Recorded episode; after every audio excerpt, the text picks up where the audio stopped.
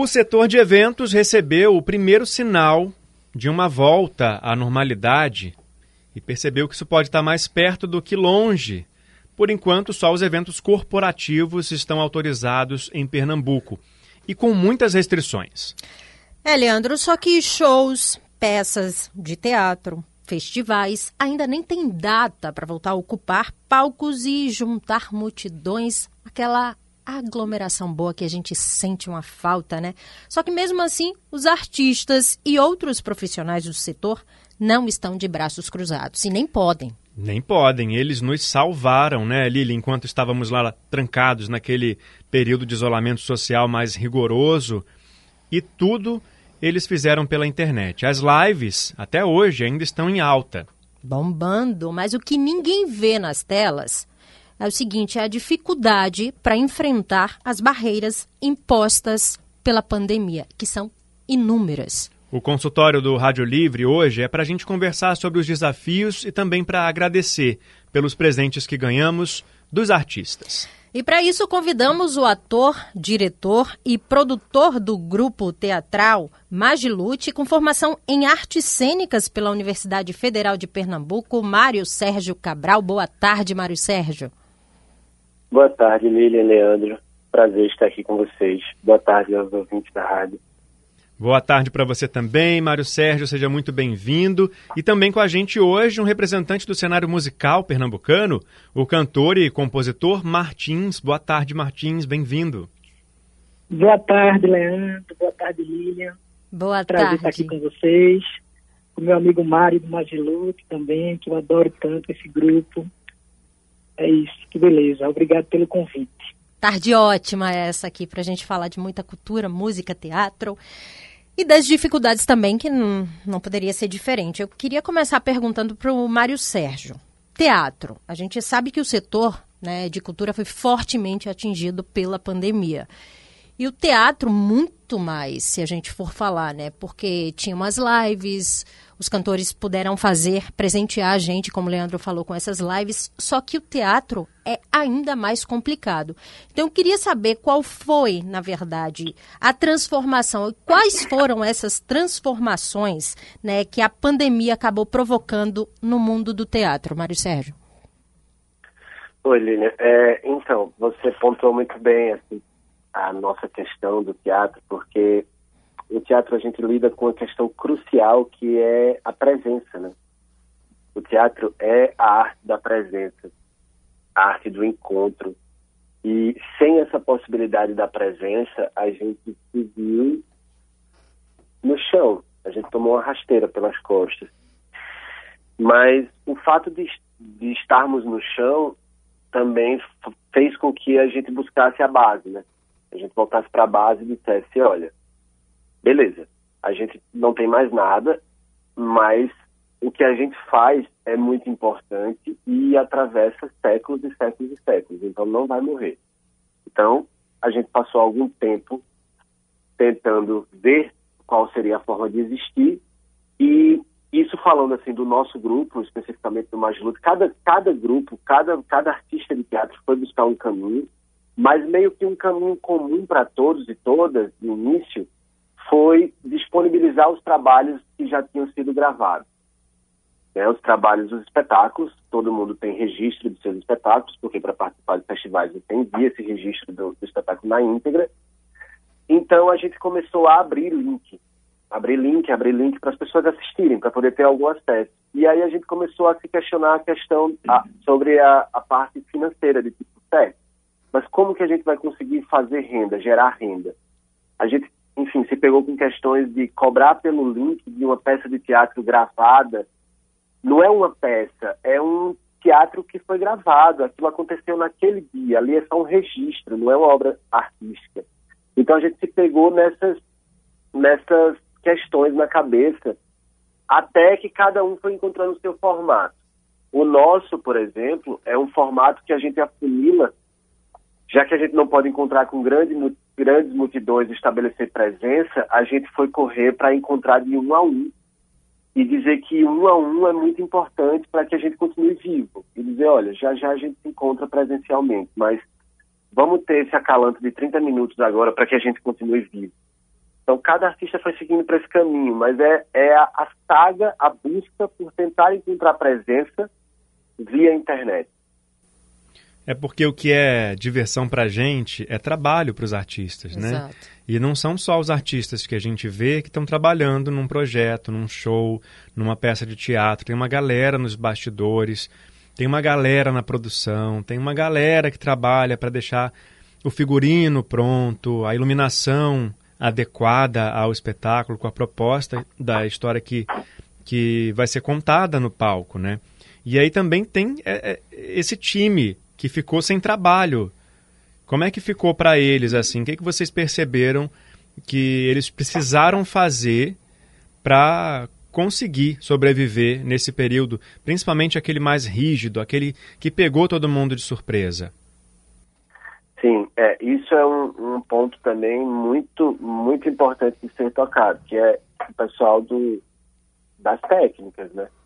Porque, tipo, a gente consegue, conseguiu recorrer ao trabalho artístico para fazer aqui, de alguma forma, encontrar com o público.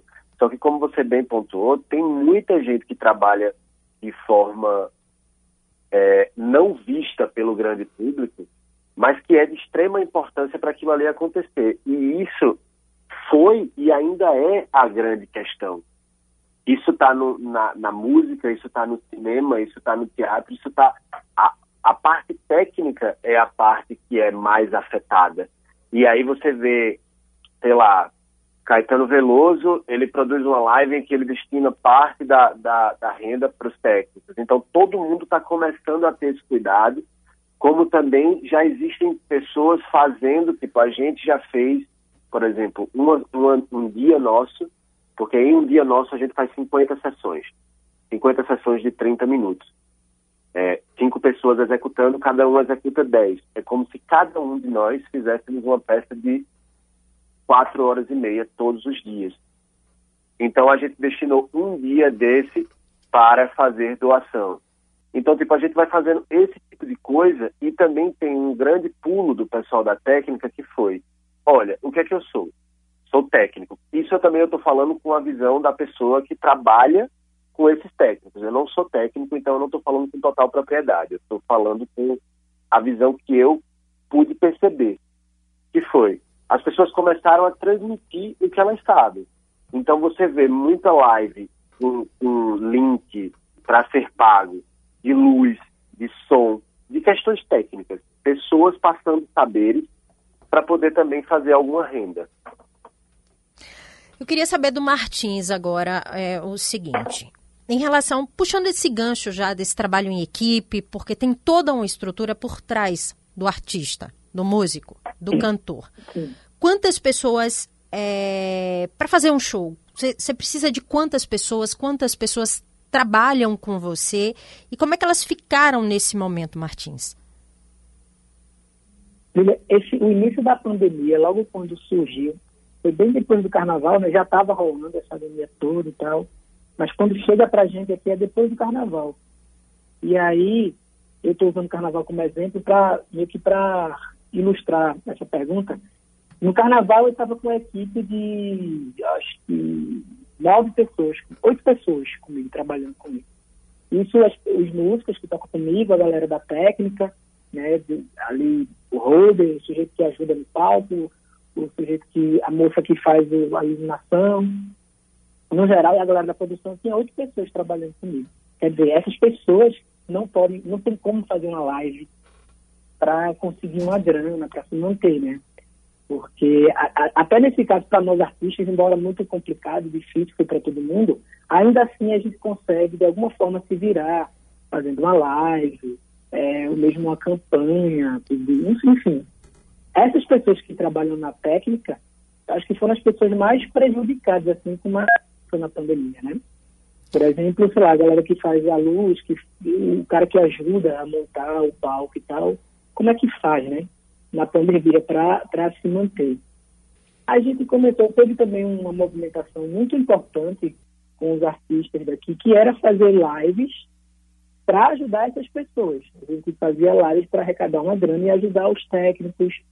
Eu fiz algumas, fiz, fiz para ajudar essa galera da técnica que ficou sem, sem trabalho, até para alguns artistas, amigos, que também não tinha ainda, que está começando também agora a carreira e não tem uma adesão tão grande em relação a público, que, e, e por vezes é mais interessante que o show fosse presencial, até para a formação do público, não tem essa galera para ajudar, então a gente também estava fazendo live para ajudar artistas, né? amigos artistas também, e a galera, e, a, e sobretudo a galera da técnica. Mas muito complicado, assim, até, até hoje eu venho me reinventando a cada mês, assim, eu penso, esse mês eu vou fazer o quê? Para, sei lá, para conseguir uma grana. Uma live fazendo versões de canções do cancioneiro popular, sei lá, uma live cantando minhas músicas, uma live. Então, a cada mês eu sempre estou me reinventando e, e pensando ações para poder me manter. Eu vivo da música, tão somente da música, mais nada.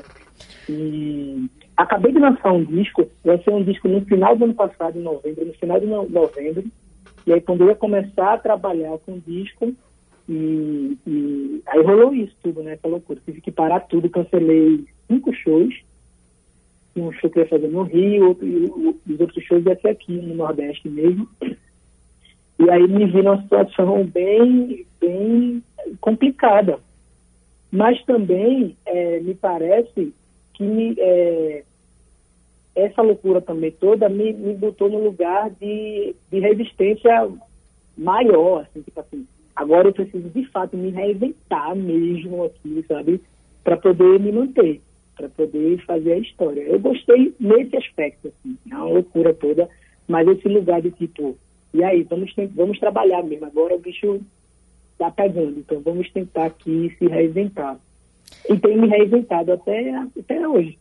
Esse mês eu fiz uma live e uma live no YouTube, que eu ainda não tinha feito uma live no YouTube. E aí estou é, fazendo uma parceria com uma equipe de filmagem e tal. Com, e aí vai ter uma galera que vai fazer as câmeras, vai fazer o áudio e tal. Tudo com muita segurança, vai ser uma equipe pequeníssima, muito pequena mas já pensei em fazer uma coisa mais elaborada, com mais, com mais, com mais zelo mesmo. E aí pensando nas pessoas que também, e aí a gente volta para o início da pergunta, as pessoas que estão por trás do palco, né? Então essa minha ideia de fazer uma live agora no YouTube, com duas câmeras mais arrumadinhas, com, com um som melhor, é também para melhorar a qualidade da live, tentar fazer algo mais, mais, mais profissional, e aí muito por causa da reinvenção que eu já havia falado no início, e também para dar uma força para essa galera que está que tá por trás do palco, que também é uma, muito importante para que a coisa aconteça com muita força, com muita poesia, com muita magia. Verdade, viu, Martins? E é bem interessante isso que você falou, a questão do se reinventar. É o que a gente escuta diariamente. Eu acho que todo mundo está passando por isso durante esse período difícil, período de pandemia, né? É preciso se reinventar. E na arte, principalmente. E quando a gente fala do artista, muitas vezes a gente esquece quem está por trás. A gente está ouvindo isso aqui. Existe uma equipe grande né, por trás, são famílias que dependem uhum. exclusivamente daquilo. São pessoas que trabalham apenas né, na arte, seja com a iluminação, seja como holder, seja. Enfim, são vários profissionais que dependem daquilo e precisam né, se reinventar constantemente agora. Sem dúvida. E, Lilian, esse, esses profissionais são imprescindíveis para que a coisa aconteça mesmo. Sem eles, não, sabe, não vai rolar da forma interessante, de uma forma bonita, da forma que a gente conhece e acha bonito e tal. Então, essas pessoas são muito importantes para que a coisa aconteça, entendeu? Martins. E aí eu. Para esses profissionais, para gente, vamos de música? Vamos de música. Qual você escolhe agora pra gente tocar aqui? Vamos ouvir é, Queria Ter Pra Te Dar.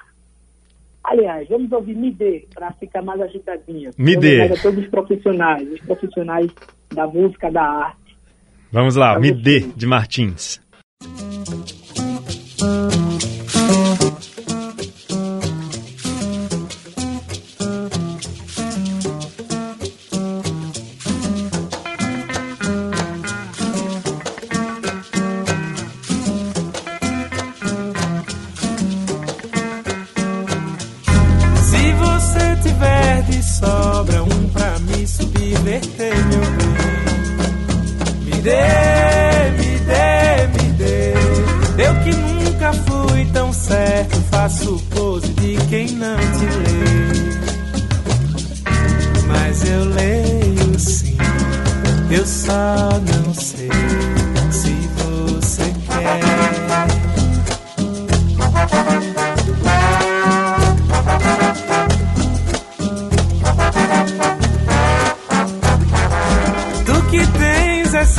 Essa manobra eu não sei corresponder, meu bem. Me dê, me dê, me dê um motivo mais sincero pra eu não ter que ter que amar você. Mas eu quero sim, eu só não sei se você quer. Minha configuração meu lar,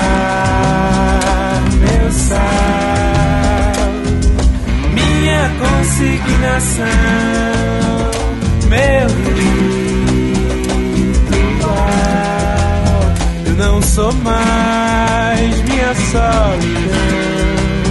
Você me traz continuação. Esse teu ar de Tenho olhos pra te ver e mãos pra te aplaudir.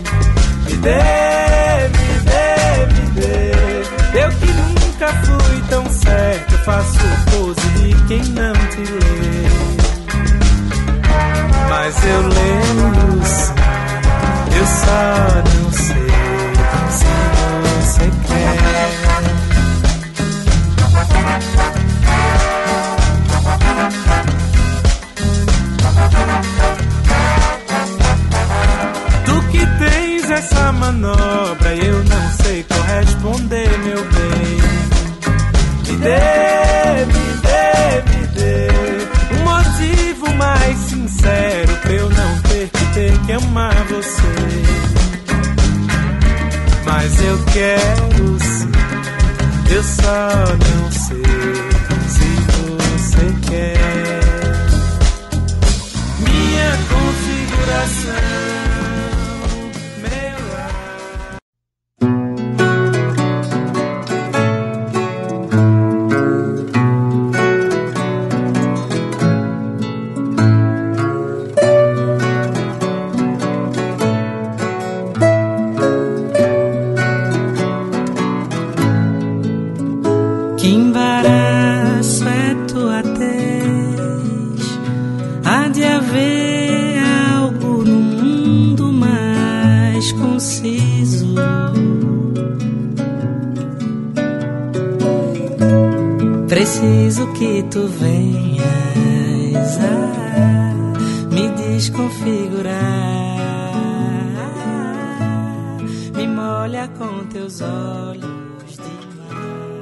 Consultório do Rádio Livre de volta. Hoje a gente está falando sobre a arte, a importância dos artistas, que foi reconhecida ainda mais durante a pandemia do novo coronavírus e que, enfim, a arte presenteou a gente, né? No momento em que a gente estava cheio de incerteza, trancado dentro de casa, os artistas arregaçaram as mangas e falaram: a gente precisa dar um jeito de trazer leveza para esse momento, mesmo que eles também estivessem sentindo todo o peso e a gravidade que a situação ainda está trazendo para a nossa sociedade. A gente está conversando com o cantor e compositor Martins e também conversando com o Mário Sérgio, que é ator, produtor do, do grupo de teatro Magilute, ator, produtor e diretor.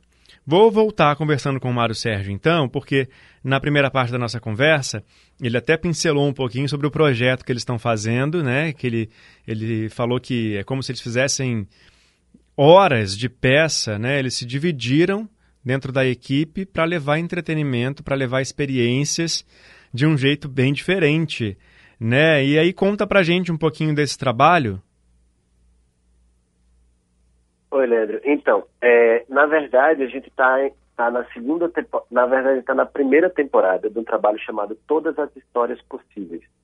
A gente está em temporada pelo Sesc Avenida Paulista, é, mas esse trabalho ele surge a partir do de um chamado Tudo que coube numa VHS, que foi um trabalho que a gente criou em maio desse ano que foi, como eu falei um pouquinho antes, sobre, tipo, a gente passou por aquele momento de não saber o que fazer e como fazer, até estruturar algo, que no caso foi Giordano, que chegou, Giordano é o dramaturgo do grupo, e chegou e disse, olha, eu tenho um trabalho, e aí executou com cada um de nós, a gente fez, nossa, isso é incrível, é com isso que a gente vai, vai comunicar agora, nesse momento. É um trabalho para esse momento de isolamento. E aí a gente botou no nosso Instagram, fez todo, tudo por lá e foi tipo sucesso arrebatador, assim. A gente chegou em, sei lá, eu não vou dar números porque eu posso ser bem exato, mas é, a gente chegou em vários países, a gente fez mil, mais de 1.600 sessões pelos nossos Instagram. Como que funciona essas sessões? A gente percebeu que, como eu te falei, como o teatro é arte do encontro, e a gente começou a perceber que esse, esse momento de live é uma tentativa de levar, de nos, nos transportar para o mundo todo, para comunicar com o mundo todo naquele instante. Então isso amplia muito o nosso público. Sendo que como a gente precisa muito desse, desse retorno daquela pessoa, estar numa live é estar quase cego ali, você está de olhos vendados, né? você, você não está conseguindo dialogar, não tem volta para você. Então, o nosso caminho foi encontrar de uma a uma pessoa. Então, a gente criou um trabalho que percorre plataformas online, é, WhatsApp, Instagram, Spotify, Deezer, e-mail. É, a gente contacta as pessoas de uma por uma por 30 minutos. A gente conta uma história ficcional para aquela pessoa por 30 minutos. Então, a gente tem esse encontro a gente só pede que ela esteja num lugar tranquilo e use fone de ouvidos. E aí a gente faz esse encontro com a pessoa e depois já parte para encontrar uma outra pessoa. Então nós somos cinco atores executando e cada um faz dez apresentações por noite, o que faz com que a gente faça 50 sessões por noite. A gente faz a primeira ligação às sete da noite e encerra a última pessoa à meia-noite. Então a gente trabalha cinco horas seguidas nessa, nesse formato. É uma peça bastante cansativa, apesar de eu estar sentado no escritório da minha casa, num quarto fechado, com um telefone e um fone de ouvido, mas é muito cansativo. Mas, como essa questão do encontro, a gente achou que era esse reafirmar de laços. Que a gente faz esse encontro íntimo, indo no WhatsApp da pessoa, a gente está reafirmando o laço com ela, dizendo assim, olha, isso vai passar e a gente vai se encontrar já já numa sala de espetáculos de algum lugar desse país. E olha, eu tive a oportunidade de fazer a experiência e não vou dar spoiler. não vou dar spoiler. Quem quiser tem que procurar aí a, a, os canais do Magilute para poder participar e saber como é de verdade. Mas foi uma surpresa grande, assim. Eu sou apaixonado por arte, eu sou apaixonado por teatro, por música. É, mas eu não esperava nada do que aconteceu nessa experiência, Lilian. Depois eu acho que Lilian vai querer fazer é. também. Como é que está sendo esse momento sem a plateia para aplaudir no final, por exemplo, sem o calor, Sim. sem os olhares? Sim. Então isso é algo muito difícil.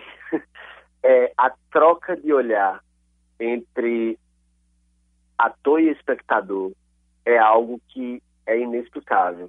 É um fenômeno inexplicável, de uma potência e isso faz muita falta. Eu sou um ator de 31 anos e eu trabalho com teatro desde os 12. Eu fiz o meu primeiro espetáculo com 12 anos, lá em Garanhuns. Então, é um olhar que eu tenho, é um feedback que eu tenho há quase 20 anos.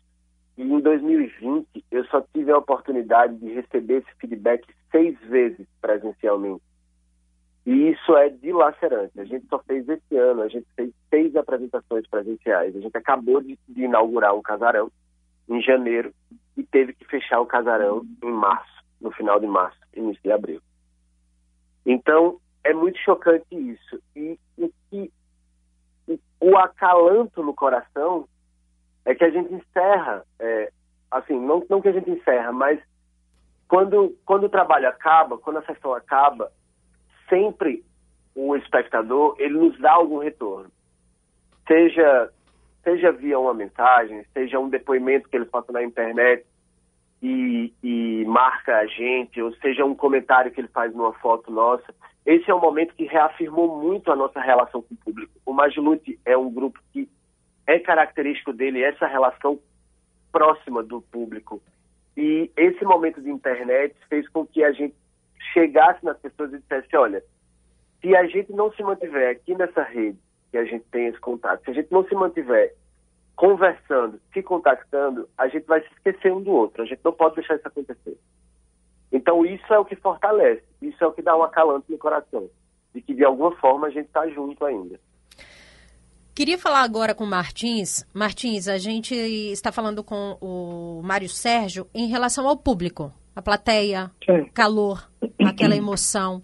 E para vocês, para você cantor, é, as lives, claro, você tem o seu público virtual, tá todo mundo do outro lado te assistindo, comentando, mas também tá esse, sem esse calor, sem aquela aglomeração, sem a frente do palco cheia, que é, na verdade, o que motiva o cantor também, né? O que empurra. Sim. Não entendi, cortou início. É a pergunta, como é, como é que eu estou como é que está sendo para você viver, na verdade, ah, esse, esse momento sem Entendi. o fã, sem aquele público ali na frente do palco, sem empurrar realmente o show? Ah, é muito. A gente sente falta. Eu sinto muita falta disso. Eu gosto muito do palco, muito mesmo. Eu me realizo no palco, né?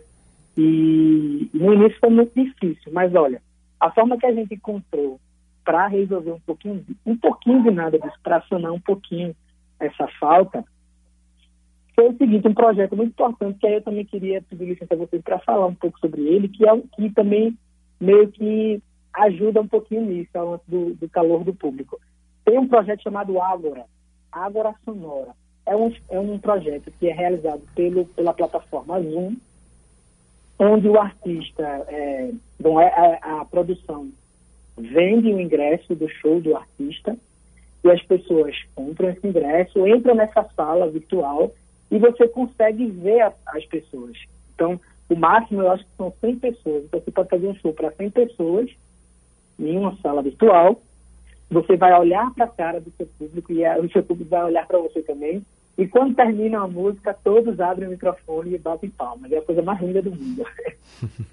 que foi uma forma de, de resolver um pouquinho disso, de trazer um pouquinho esse calor mas é muito complicado, muito difícil para a gente, artista, né? De modo geral, né? Para a galera do teatro, para a galera da música, e, enfim. Mas eu acho que uma forma que a gente conseguiu de, de, de resolver um pouquinho isso foi por, é, por esse projeto do Ágora. Que você, pelo menos, tem como ver a pessoa, quando termina a música, todos abrem o microfone e batem pau. Bom, agora a gente vai falar de um, um assunto mais polêmico um pouquinho, porque, é. por exemplo, o, o Magilute está com essa parceria agora com o Sesc de São Paulo para fazer esse trabalho que ele já falou para gente. E aí entra a questão do patrocínio, do apoio. Isso tudo desapareceu também, né, durante a pandemia. E aí, Mário, como é que foi para vocês e o que, que vocês acreditam que vai acontecer agora, a partir desse momento em que a gente começa a ter sinais de que a economia vai reagir é, de, de uma outra forma, a partir da redução ou da desaceleração dos casos, enfim, da esperança, principalmente, que é a única coisa que está movendo a gente. Você acha que vai demorar muito ainda para vocês voltarem para os palcos? Quais são as expectativas do seu setor? Então, Leandro, é, isso é uma questão, como você fala, polêmica em vários aspectos, porque tem essa sede pela volta E ao mesmo tempo esse medo. Tipo, você ficar torcendo que não liberem, porque tipo, não tem vacina, né? Não tem vacina. Como assim a gente vai se trancar numa sala com 100 pessoas? Com 80, ou com 60, ou com 40? A gente faz um trabalho que a gente toca uma pessoa no outro. A gente beija o outro. A gente, enfim, a gente troca de roupa com o outro. Como é que é? Como é que é isso? Então, a gente vive essa, essa coisa na cabeça, que assim, eu quero muito voltar a trabalhar, mas eu tenho medo de trabalhar, de usar o mesmo microfone que alguém. É, é, tudo isso é muito delicado. E quando é, explodiu essa questão da pandemia, começaram a aparecer patrocínios, é, editais emergenciais, coisas pontuais que era assim para que os artistas pudessem se mover e continuar existindo de alguma forma.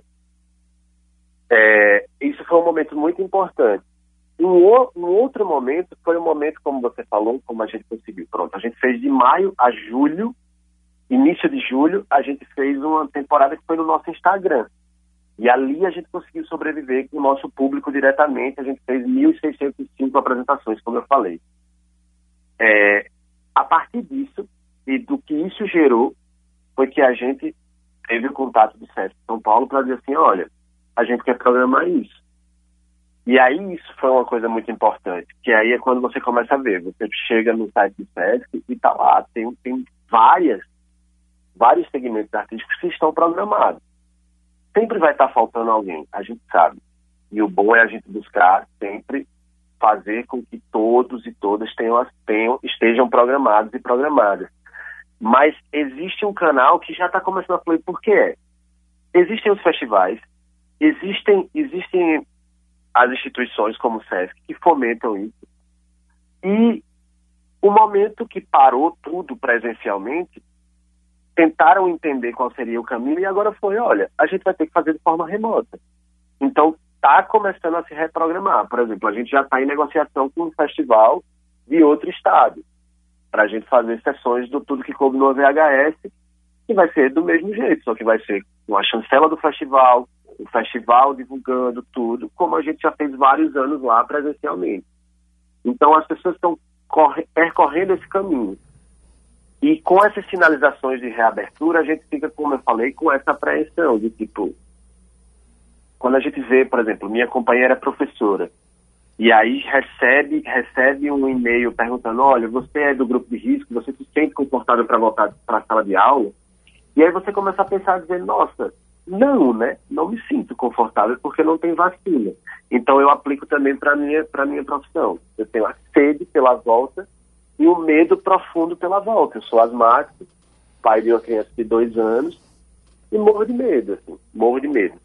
Então, é tudo muito delicado, e é você acompanhando dia após dia, notícia da vacina, notícia do governo do estado, notícia do governo federal, notícia, é tipo, você, e no meio disso ainda tendo que criar, tendo que apresentar, estamos agora iniciando a última semana de, de temporada no SESC, com todas as histórias possíveis, então, é um momento muito louco, muito delicado, e de buscar respirar e olhar quais são os caminhos possíveis. Hoje, a gente, enquanto produção de grupo, a gente só pensa no nosso trabalho de forma remota. É verdade, é um a momento gente... de extrema incerteza também, dúvidas, medos, então uma série de coisas. Martins, eu queria saber a expectativa também, a sua expectativa para o seu setor, para essa volta, para essa retomada, a questão é, financeira também da parceria, da, da questão do, do investimento. Eu estou todo dia, eu estou atento a isso. Assim, eu acordo já preocupado. Será que já, será que a vacina já rolou? E tal. É uma coisa que eu não sei te responder assim, com precisão. É, é, de modo geral, assim, como é que os meus amigos estão pensando em relação a isso. É, eu acho que ainda vai demorar um pouquinho para isso acontecer. Eu acho que a gente volta. Isso é a impressão que eu tenho acompanhando as notícias, né? Eu acho que a gente volta só no segundo semestre do ano que vem.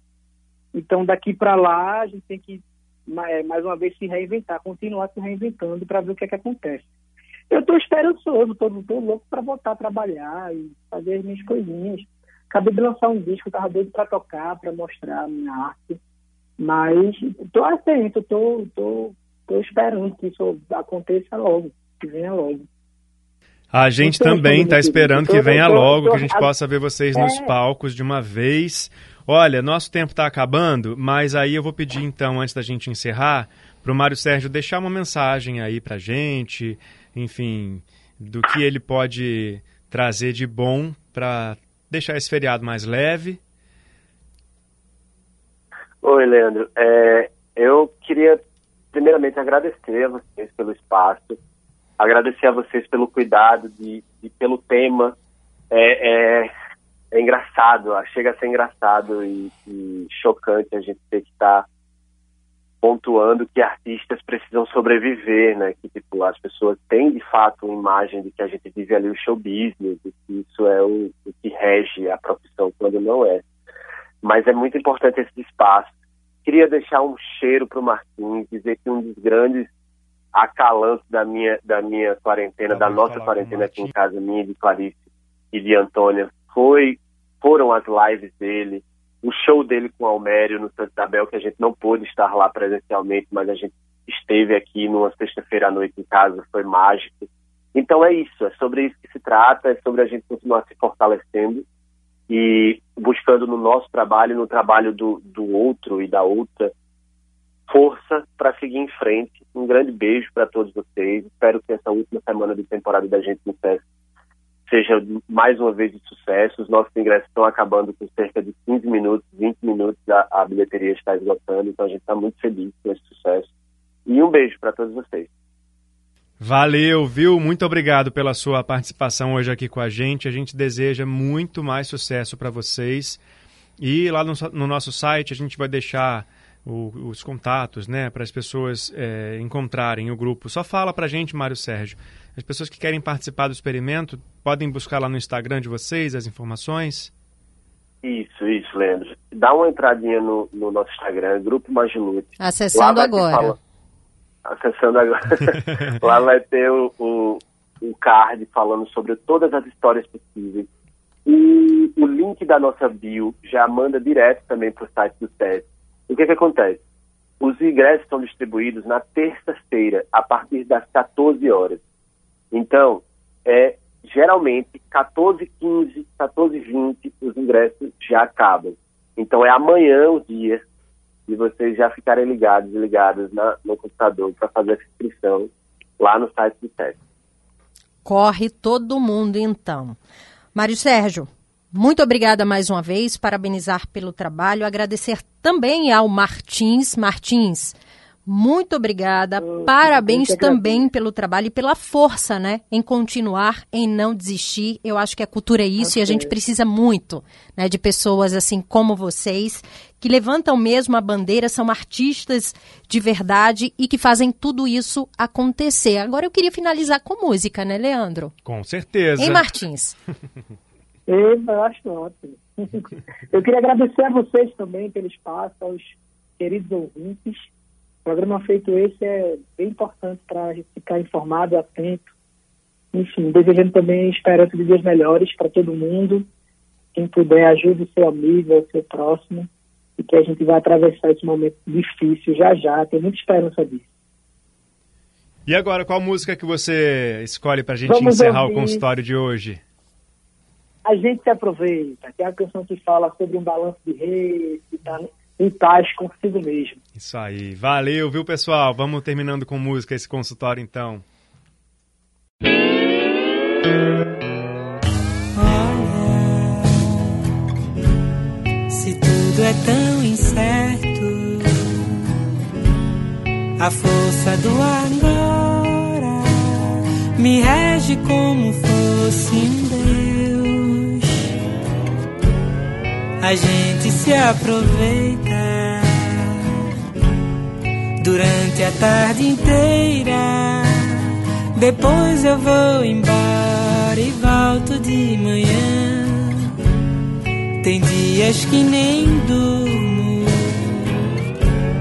e sinto muita sede e fico tão somente ali deitado.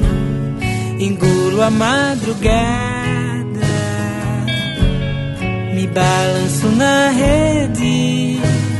Por que você não vem se balançar também. Há dias que me arrisco só. Faz tempo que não vejo o mar. Há dias que não sinto nada além de frio e calor.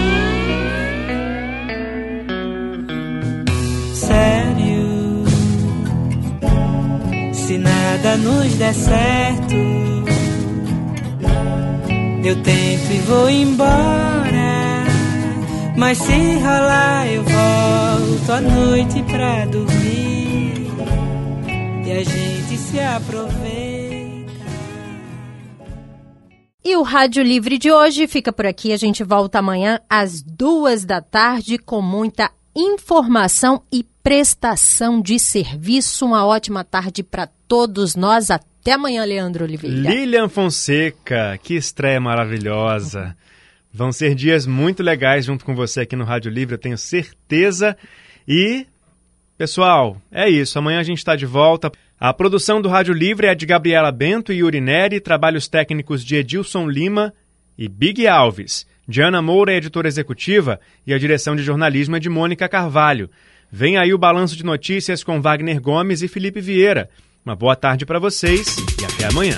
Sugestão ou comentário sobre o programa que você acaba de ouvir, envie para o e-mail ouvinte@radiojornal.com.br ou para o endereço Rua do Lima 250, Santo Amaro, Recife, Pernambuco.